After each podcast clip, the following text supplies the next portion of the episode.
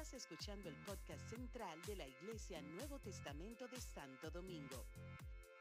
Esperamos que este mensaje sea de bendición para tu vida. Dios te bendiga una vez más, iglesia. ¿Cuánto tiempo que no nos veíamos? Eh, estoy muy nervioso.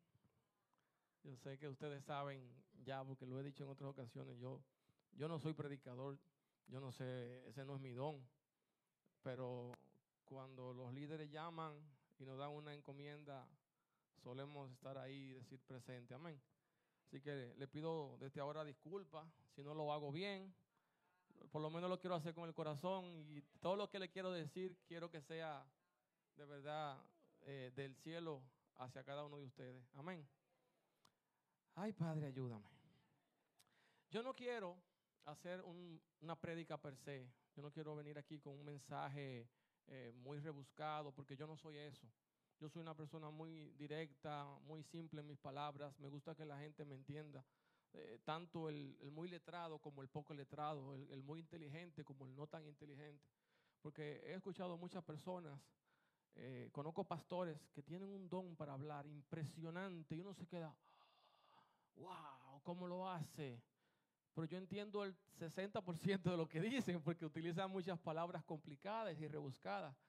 Y yo siento a veces que nos ponemos muy aéreos, tenemos que aterrizar un poco. Hay todo público y todo el mundo tiene su momento, todo tiene su hora debajo del sol, ¿verdad que sí? Todo tiene... Pero yo creo que hay mucha gente que tiene necesidad de la palabra de Dios y no necesita que se la compliquemos. Necesita que entiendan las cosas. Jesús era muy llano, muy claro cuando predicaba. Jesús usaba parábolas con, cosas que tenían que ver con el día a día del, siervo, del obrero, del, del, pastor, del que trabajaba la siembra, la cosecha. Entonces en esta mañana yo le pedí al Señor que me ayude para que yo pueda simplemente recordar unas cuantas cosas que yo sé que ustedes ya saben. La mayoría de los que estamos aquí somos cristianos hace tiempo. Algunos son más recientes, quizás alguna visita, que seguramente ha escuchado la palabra de Dios en algún momento. Y hoy el mensaje que yo le he puesto título porque es la costumbre, ¿verdad que sí? Se llama Fiel en medio de la prueba. Desde que empezamos con las alabanzas, estamos viendo el poder que tiene alabar a Dios en medio del proceso. Estamos viendo el poder que tiene confiar en el Señor aun cuando no estamos viendo nada positivo. Cuando vemos que todo se nos está derrumbando y creemos que, bueno, hasta aquí fue, llegó mi fin. Y cada una de las alabanzas, les digo, yo no las escogí pensando en eso. Yo había tenido mi lista de alabanzas ya lista antes de que el Señor me diera eh, el tema del mensaje.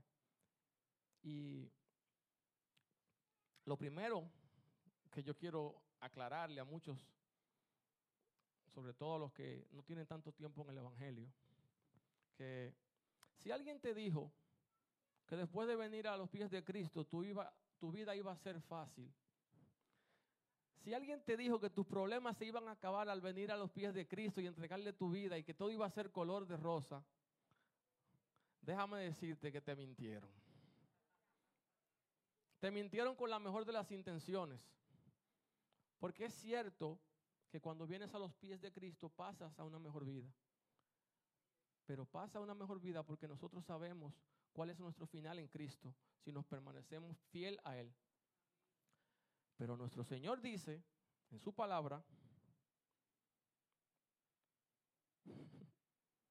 en San Juan, vamos a empezar por ahí porque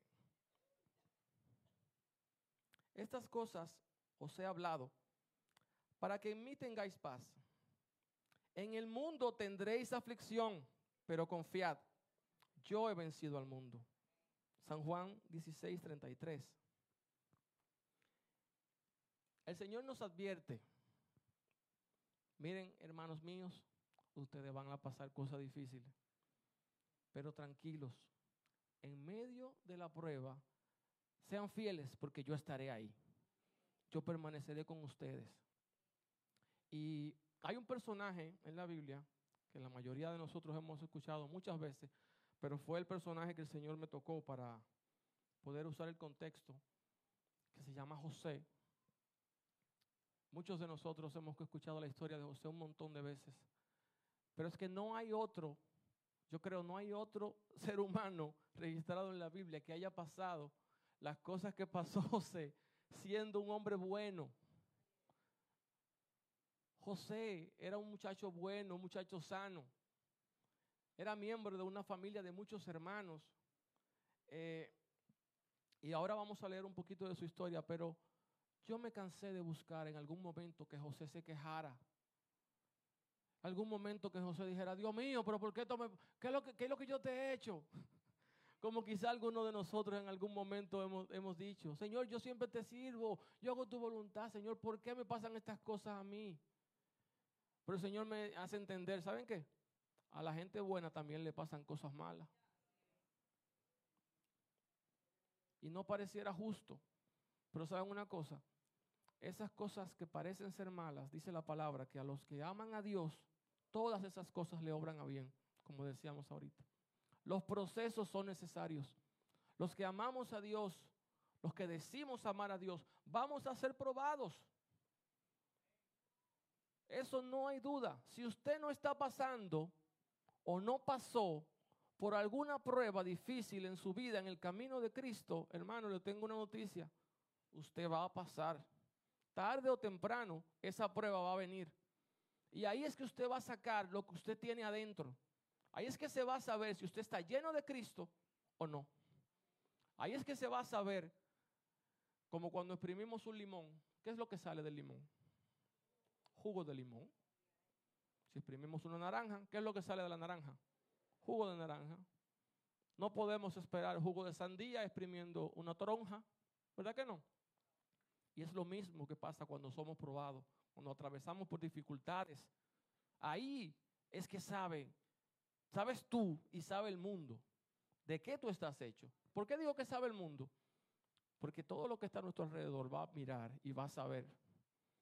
Yo no sé si a ustedes le ha pasado que han estado en un grupo donde usted es el único cristiano y pasa una situación peligrosa. Ay, yo me río. Miren, cuando yo me convertí a Cristo, una de las cosas más difíciles para mí fue dejar de decir malas palabras.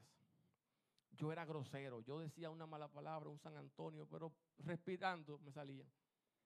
Porque en el barrio es muy normal, es muy común que entre los panas, los tigres del barrio, se hablen así, con groserías que no son intencionales. O sea, uno las dice de la boca para afuera, pero como patar en el coro. No es para insultar, no es con la intención. Y, y los muchachos todos en el barrio lo saben. Y recuerdo que una vez iban a instalar un abanico en mi casa, de esos de techo, y yo llamé a un técnico que me recomendaron en la ferretería. Y era un siervo de Dios.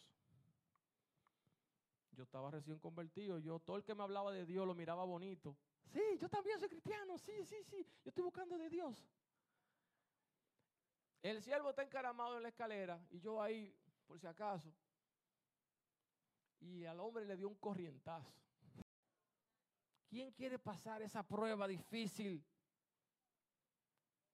Nadie quiere el proceso, pero todos queremos la bendición. Es difícil. Pero para el oro llegar a ser un metal precioso tiene que pasar por muchos procesos.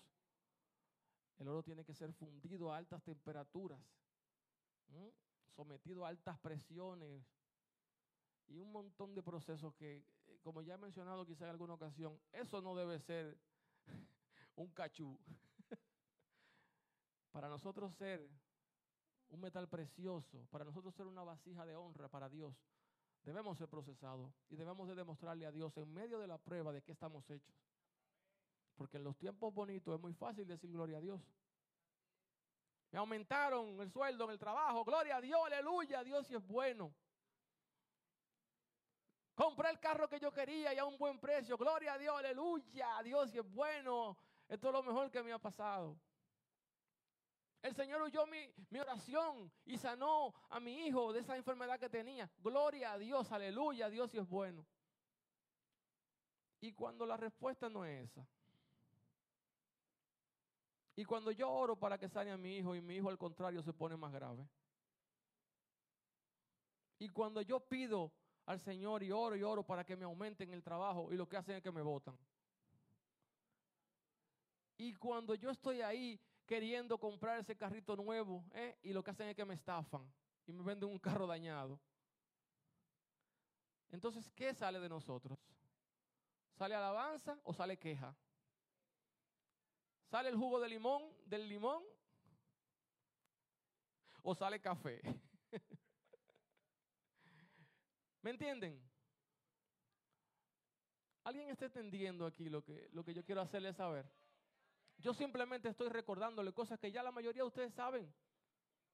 Pero saben algo que me, extraña del ser humano en general. ¿Por qué olvidamos tan rápido? ¿Por qué nos desviamos tan rápido de aquello que ya hemos aprendido? Hace unos días escuchaba en las redes a una señora que desconozco, no sé quién es, pero vi el video porque me llamó la atención. Y la señora decía, seguro ustedes lo han visto, sabemos todo, todo lo sabemos, tenemos la respuesta para todos nuestros problemas, pero no lo hacemos. ¿Tú sabes lo que tienes que hacer para no tener problemas con tu esposa en la casa? Sí, pero no lo haces. ¿Tú sabes lo que tienes que hacer para adelgazar? Sí, pero no lo haces. ¿Tú sabes lo que tienes que hacer para mejorar tu salud? ¿Mm? Dejar de comer tanta harina, tanta azúcar, tanta cosa, pero no lo haces. Y con nosotros, ese videíto me hizo reflexionar y entender, Señor, pero así mismo somos los cristianos. Sabemos todo lo que tenemos que hacer. Desde que vinimos a los pies de Cristo, los primeros tres mensajes que nosotros recibimos en la congregación o de un predicador o de un evangelista, Él nos enseñó desde el primer mensaje lo que teníamos que hacer. Pero no lo hacemos. Y nos pasa como, como decía Pablo, lo que quiero hacer no lo hago.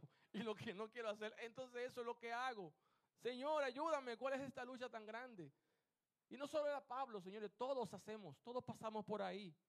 Nosotros tenemos muchos deseos de agradar a Dios y planes y proyectos. Y yo sé que todo el 31 de diciembre entre nuestras metas está, tengo que orar más, tengo que buscar más de Dios, voy a llegar más temprano al culto, voy a, predicarle al vecino que me cae mal, pero tengo que sacar ese pensamiento de mi cabeza y tengo que predicarle porque no importa que él sea un mal educado. Padre,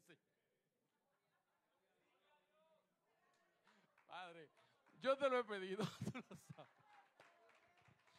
No importa que él sea un mal educado, el que tiene que ser cristiano y demostrarlo soy yo. ¿Me están entendiendo un poquito? Yo no me quiero ir de aquí y que ustedes digan, wow, el mensaje fue profundo. El mensaje, no, es que ustedes digan, wow, Juan Carlos me recordó algo que yo sabía hace tiempo, pero que tengo que ponerlo en práctica, que tengo que activarme, que no sirve con que yo esté por ahí diciendo de la boca para afuera, yo soy cristiano, pero que mis acciones no digan eso, digan lo contrario. Y eso es lo que pasa con la prueba. Yo quiero resumir un poco, todos sabemos, o la mayoría.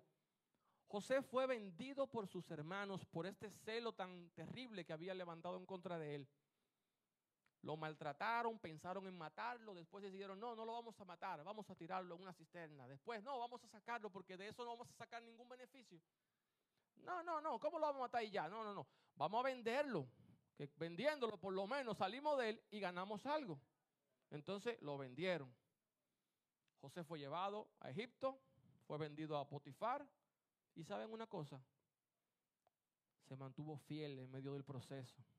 La Biblia no registra que José se haya quejado, que José haya dicho, estos hermanos míos, esos desgraciados, miren lo que me hicieron, el Señor los agarre y lo, le mande fuego del... No dice nada de eso se mantuvo fiel al Señor, fiel en medio de la prueba y del proceso, aún sin él merecérsela, porque aquí es este el punto, él no se lo merecía, porque él no era una mala persona, hombre, era un muchacho tranquilo, bueno, que el papá lo ponía a, que le espiara a los hermanos y le dijera las cosas, pero era su manera de él agradar a su padre. Entonces, ¿dónde estaba la falla? ¿En el hijo o en el padre? Pero eso es otro tema. Porque los que conocen la historia saben que Jacob no era un cachú. Jacob tenía su temita. Sí, como todos. Nosotros tenemos las nuestras. ¿Mm? Todos tenemos nuestro punto débil, nuestro punto débil, que es esa cosa que nosotros sabemos que, ay Dios mío, eso es lo que yo he luchado tanto, porque, pero no, Y aún así, siendo vendido y esclavizado, entre comillas, José halló gracia en los ojos de Dios. ¿Y saben qué pasó? Que Potifar le cogió confianza al muchacho y dijo, ¿sabes qué? Me parece que era un tipo muy inteligente y que todo lo que tú haces como que queda bien. Tú tienes algo especial. Te voy a dar, todo mi casa va a estar en tus manos. Tú eres que lo va a manejar. Yo no tengo que ver nada con lo que pase aquí. Todo es tu responsabilidad. Miren, al esclavo que acababan de comprar, le dieron un puesto de gerencia. Entonces, mantenerse fiel en medio del proceso lo sostuvo y le dio esa bendición. ¿Qué sucede? Que cuando tú te mantienes fiel en el proceso, vas a ver la mano de Dios obrando. Vas a ver que Dios no te ha dejado solo. Pero va a venir el enemigo también a quererte arrebatar eso. Yo solamente te estoy advirtiendo, si no te ha pasado, te va a pasar. Si te está yendo muy bien, muy bonito, prepárate. Pero no te prepares para que te pase algo malo, no, no, no. Es que estés preparado, alerta, vigilante. No te recuestes. Yo recuerdo cuando yo estaba en el mundo, había un refrán muy famoso que decía, Tú tienes que pensar siempre que la silla tiene tres patas. Porque en el momento que te confías y piensas que tiene cuatro, cuatro patas, te recuestas y te caíste. Pero cuando piensas que tiene tres patas, siempre vas a estar sentado alerta. Siempre ahí, pendiente a todo. Y así es que te digo que te prepares, que estés pendiente, que estés alerta. No te descuides. Vino la mujer de Potifar porque para colmo, la Biblia registra que José era buen mozo. Era un muchachito aparente. Hey, yo me imagino ese eh, Henry Cavill. Sí, porque ahora cada vez que tú abres las redes, el más buen mozo es Henry Cavill. Y es verdad que bonito el tipo. o sea, no le quitamos su mérito. el tipo está, que Dios lo guarde. ¿verdad? Eh, era, era buen mozo el muchacho. ¿Y qué hizo el enemigo?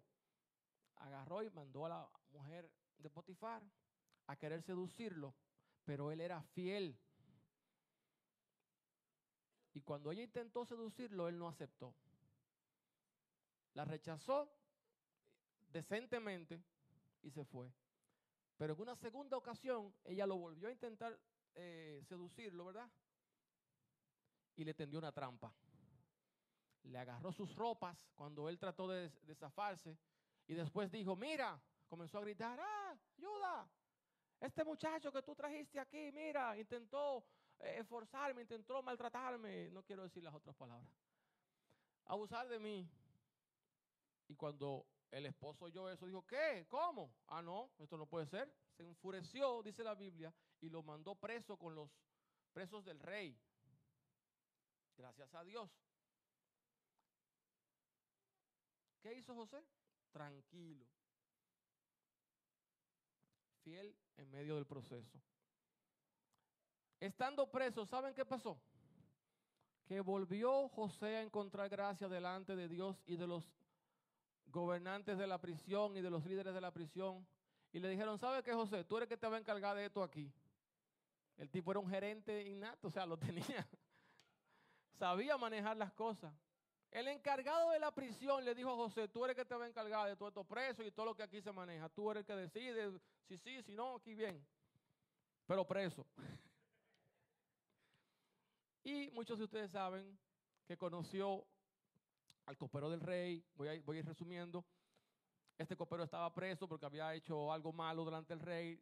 Lo trancaron a él y a otros compañeros.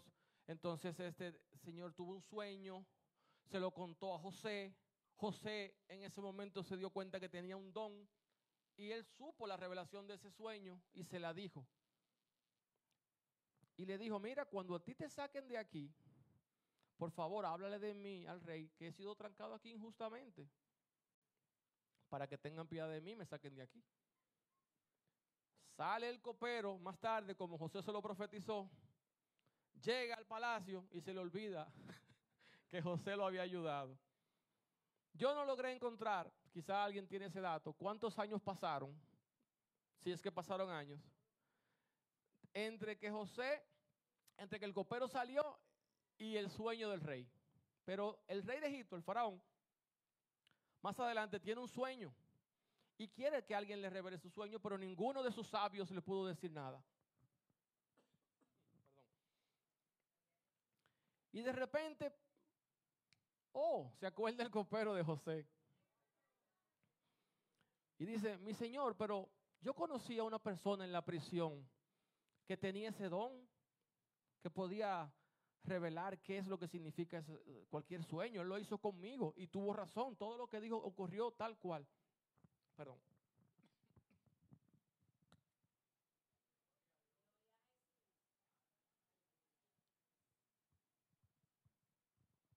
Ay, gracias Jesús.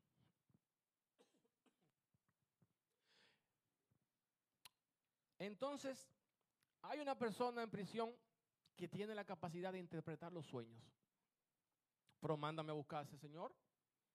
Mandan a buscar a José a prisión por fin.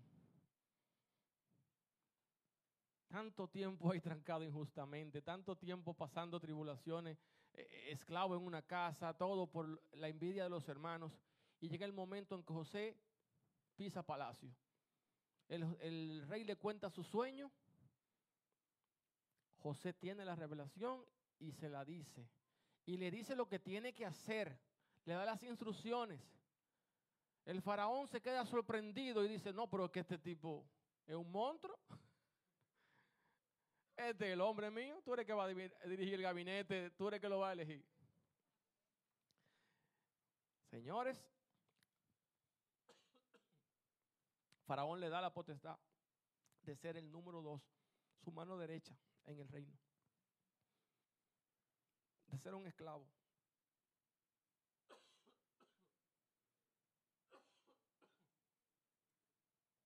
De ser un esclavo, de pasar tribulaciones, de estar en prisión, de que lo acusaran injustamente,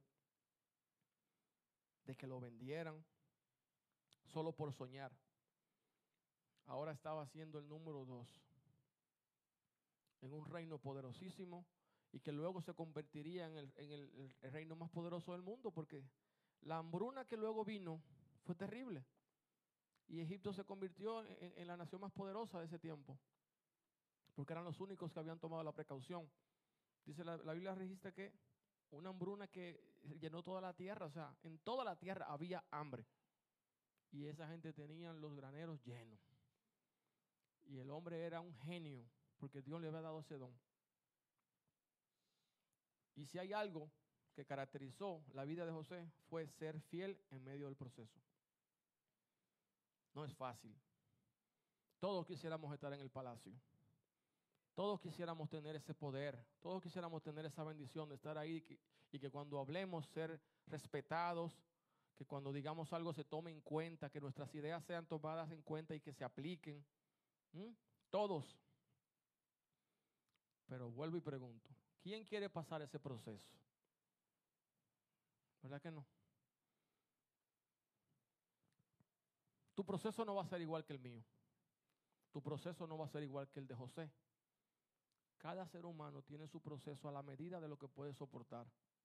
Hay gente más fuerte que otras. Hay gente que su proceso puede ser para mí, yo puedo ver a alguien sufriendo por una tontería. Para mí, pero para él es el fin del mundo. Y yo tengo que ser consecuente, empático con él y decir, óyeme, su proceso lo está destruyendo. A mí no me haría ni cosquillas quizá, pero a él lo está destruyendo. Y me pasa mucho a diario cuando veo en la calle indigentes, gente pidiendo en los semáforos. Antes yo tenía la negativa automática de no, eso es para vicio, eso es para... ¿Saben una cosa? Su proceso lo está destruyendo. Yo no sé lo que esa persona está viviendo. Yo no he pisado esos zapatos para saber por qué tomó malas decisiones en su vida que lo llevaron a estar ahí. Y Dios líbrame porque quizá pudiera yo tomar malas decisiones que me lleven a eso también. Y le pido a Dios que me libre y que te libre a ti. Pero si yo tengo la facultad de poder ayudarlo, de darle 100 pesos, de regalarle 50 pesos, lo que tenga al alcance, él solamente está pidiendo una ayuda. Si yo lo rechazo, estoy siendo uno más del montón que lo está maltratando. Si yo le doy una pequeña ayuda y le doy una palabra de exhortación, estoy haciendo algo por su vida que quizás muchos no lo hacen. Y eso le va a quedar marcado, eso va a marcar su vida. Yo me acuerdo que cuando yo estaba en mi juventud, una persona me invitó a una fiesta. Yo no tenía dinero para ir a esa fiesta. Yo era joven, no estaba trabajando, nada, pero yo nunca había ido de que una fiesta, una quelme, una cosa. Y esta persona me dijo, vamos, no te preocupes por dinero que yo pago. Hasta el sol de hoy, donde yo veo a esa persona, aunque no era para nada bueno, era para ir a beber y estar en la calle, pero esa actitud de querer ayudarme en mi momento de necesidad me, me llegó. Y cuando yo veo al necesitado, yo pienso, él no está pensando que lo que él está pidiendo le va a hacer más daño, porque su cerebro está pasando por un proceso que él no lo está entendiendo. Las personas que son adictas tienen sus situaciones y el cuerpo se los pide. Es difícil. Pero yo no soy quien en ese momento. Yo debería, si no lo puedo ayudar, no lo maltrato. Yo no te estoy diciendo aquí, tienes que darle a, los viciosos para que suplan su vicio. No, yo te estoy diciendo que tú tienes que ser un poquito consciente de que él no entiende su problema. Él solamente quiere una ayuda. Y no sé por qué el Señor me pone estas palabras, porque eso no estaba ni siquiera en el mensaje. Pero debemos ser empáticos, debemos tener un poquito de tolerancia con la gente y debemos ser luz en medio de las tinieblas. ¿Saben qué? El Señor fue juzgado cuando se sentó y vino una mujer de la vida alegre, por no decirle la palabra, y derramó perfumes, y otra vino y hizo... Y saben que la gente decía, mira, si él fuera tal, si altamente el maestro que él dice que es, él se daría cuenta que esa mujer es de la mala vida. Pero el Señor estaba viendo una mujer arrepentida que ha sufrido un montón. Y lo único que quería era humillarse ante Él, reconocerlo. Ustedes se imaginan que él hubiese dicho, no, va de ahí, viciosa, va de ahí, de la mala vida. ¿Hubiese esa mujer acercado alguna vez, o sus familiares o alguien, se hubiese acercado realmente al camino? Mi única reflexión ante esto es que seamos empáticos, ¿verdad que sí? Pensemos en el momento, que, ¿cómo pudiéramos ayudarlo más? ¿Rechazándolo o dándole una palabra de bendición y ayudándolo en su momento? Estoy en este momento puse un ejemplo que tiene que ver con los que piden en la calle, pero no tiene que ser necesariamente eso. Puede ser alguien en tu familia que tenga una situación, puede ser algún vecino, puede ser algún compañero de trabajo que tenga una situación que tú quizás sepas, esto no te conviene, pero te voy a ayudar. Gloria a Dios. ¿Saben una cosa? La vida del cristiano está llena de procesos, algunos pequeños, algunos muy fuertes. Y lo que yo quería que quedara en nuestros corazones, en mí también, porque también esto me ha tocado a mí, es que a pesar de las pruebas y las dificultades, tenemos que mantenernos fieles en el Señor. Tenemos que mantenernos santos, apartados de las cosas que a Dios no le agradan. Tenemos que ser luz en medio de las tinieblas, tenemos que ser la sal de este mundo. Tenemos que ser ejemplo de lo que es ser un discípulo de Cristo en donde quiera que nos movamos. Porque no se trata de hacerlo aquí, en las cuatro paredes de la iglesia, señores. Y esto lo digo todo el tiempo, porque es que lo veo a diario. Lo veo a diario. Aquí somos todos cristianos, aquí todos somos evangélicos, aquí todos somos los más convertidos. Pero cuando estamos en el día a día, ¿dónde se va todo eso? ¿A dónde se va? Qué triste cuando vemos por ahí que digan, ah, ese cristiano, esos son los peores. ¿O ustedes no han escuchado esa frase? Porque yo lo he oído varias veces y eso me duele. Porque yo tengo que ser, donde quiera que yo esté, tienen que saber que yo soy cristiano. No, yo no hago esas cosas, yo soy cristiano, hermano, discúlpame. Decentemente, porque tampoco tengo que venir, tú te vas para el infierno. Yo no creo en ese tipo de... Donde quiera que estemos, ya sea en el palacio, ya sea en el desierto, ya sea en la cisterna, ya sea en la prisión. Tratemos, señores, de mantenernos fiel en el proceso. Porque saben una cosa, todos o pasamos o estamos pasando o pasaremos por él. Pero si ya tú pasaste tu proceso, tú puedes ser la fortaleza que necesita el hermano, que necesita tu amigo, que necesita tu vecino para salir de su proceso. Nosotros no pasamos por el proceso solamente para luego ser bendecidos. Nosotros pasamos por el proceso para aprender cómo salir de ahí y el día de mañana poder enseñarle a otros, mira, yo salí de ese lodo haciendo esto. A mí alguien me dio la mano en momento de debilidad y me ayudó a salir. Yo hoy te ofrezco mi mano porque yo sé cómo se sale de ahí. No te quedes con tu proceso interno y no te quedes, no, no, no, no. Aprende para que no lo repitas y aprende para que tú puedas mañana ayudar a otros a salir de él. ¿Saben qué? Jesús. En primera de Pedro, me pongo los lentes para cerrar. Si la banda puede ir subiendo, ¿dónde están los muchachos? Wow, nunca me había tocado decir eso. Primera vez en mi historia como cristiano que me toca decir si la banda puede ir subiendo.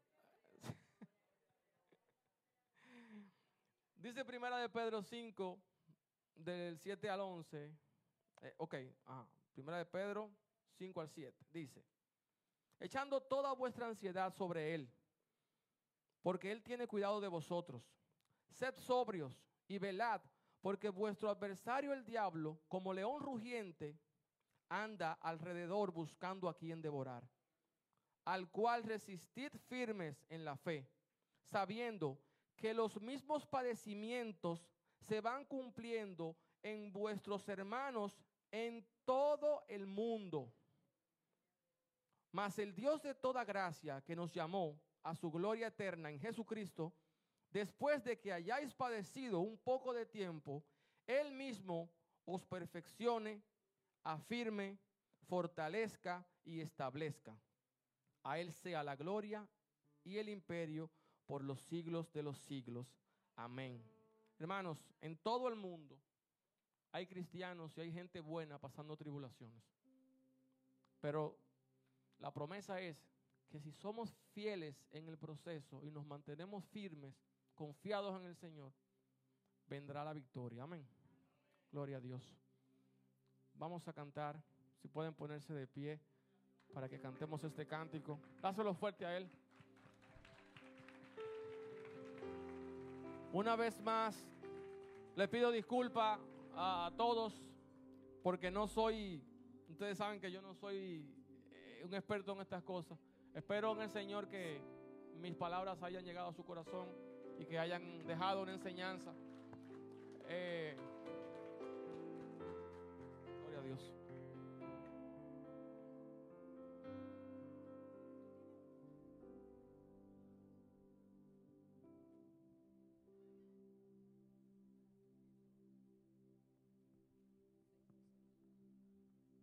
¿Saben qué? No nos vamos a ir tristes, no nos vamos a ir acongojados, nos vamos a ir en victoria. Nos vamos a ir en gozo y vamos a celebrar fiesta en el desierto. Porque la alabanza y la confianza en el Señor en medio de la prueba es la que te va a fortalecer. Amén.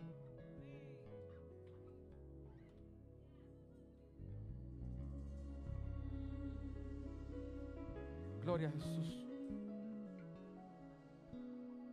Me perdió la canción, ya la encontré. Ay, Dios mío, por favor, que arreglen esas proyecciones para el domingo. Aleluya. Oh, las chicas también quieren verla. Amados, esto es grande.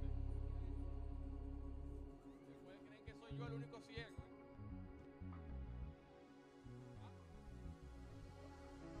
Gloria a Dios. Miren, amados, si hay aquí alguien invitado que viene por primera vez, yo quiero, no te quiero presionar a ti solo. A los que nos visitan y a los que somos viejos, yo quisiera que cerráramos nuestros ojos ahora mismo, alzáramos nuestras manos y dijéramos, Señor Jesús, una vez más, yo te pido perdón por todos mis pecados, por todas mis ofensas, todo aquello, Señor, que yo haya hecho, dicho o dejado de hacer o pensado que te haya desagradado. Perdóname, Señor. Limpia mis pecados. Bórralos con tu sangre preciosa. Escribe mi nombre, Señor, en el libro de la vida y no lo borres jamás. Haz de mí, Señor, el cristiano, el ser humano que tú quieres que yo sea.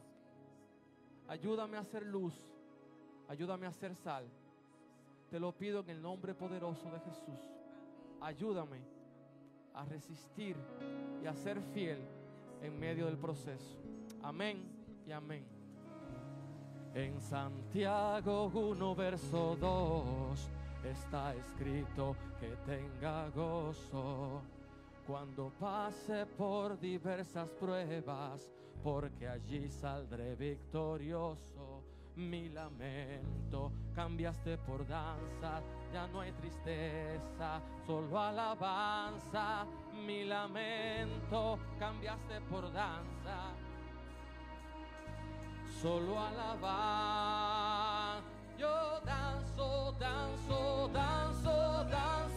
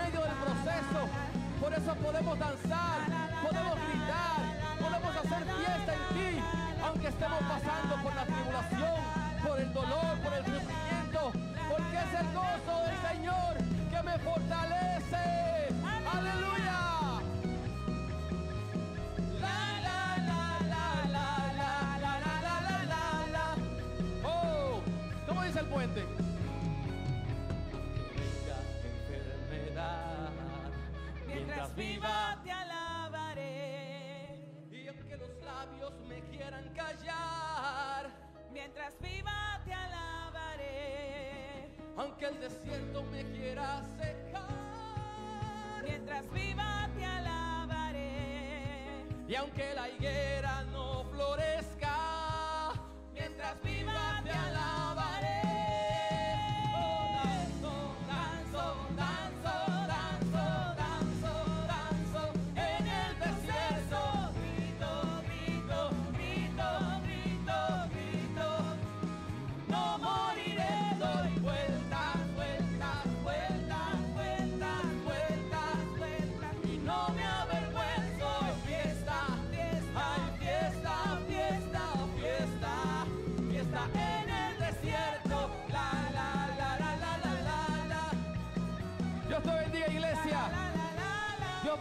Semana, Dios bendiga tu entrar, tu salir, Dios bendiga tu familia, Dios te bendiga en tu trabajo, Dios te bendiga en tu sector, en todo lo que hagas, en todo lo que emprendas, iglesia. Te bendecimos en el nombre poderoso de Jesús, a ti, a tus sueños, a tus planes, a tus proyectos. Amén. Dale un fuerte grito de júbilo al Señor.